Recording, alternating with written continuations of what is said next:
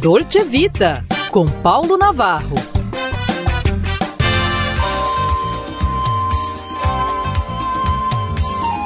Olá, amigos, em pauta Românticos 2022. Bem, e por que não 2023?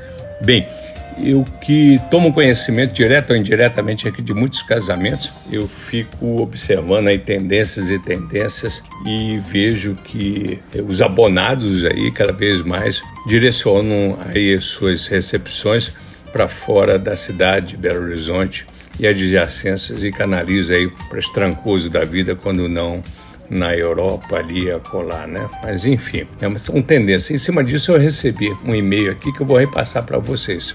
Bem, é, continuando aí os bons frutos de 2022, nesse capítulo, nos primeiros meses de pandemia, mais de 60% dos casais tiveram que adiar a festa de casamento, segundo pesquisa do site iCaseio. Acho que a pronúncia é é essa mesmo. Após a retomada dos eventos, Novo levantamento da plataforma apontou que os casais estão propensos a fazer casamentos maiores.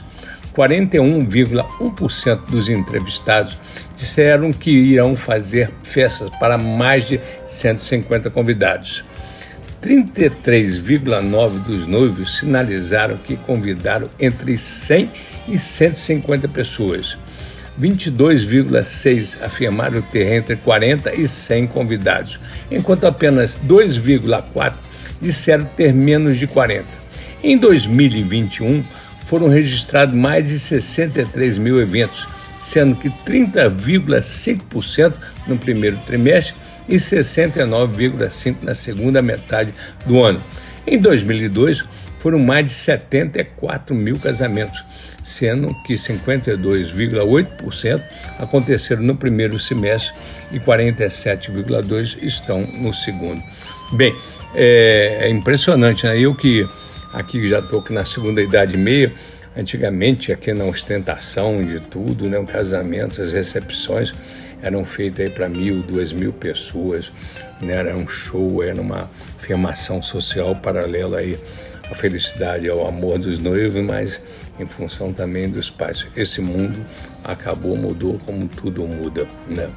É isso aí, gente. Como muda também o ano aí. Continuando aí, mais um feliz ano novo para vocês.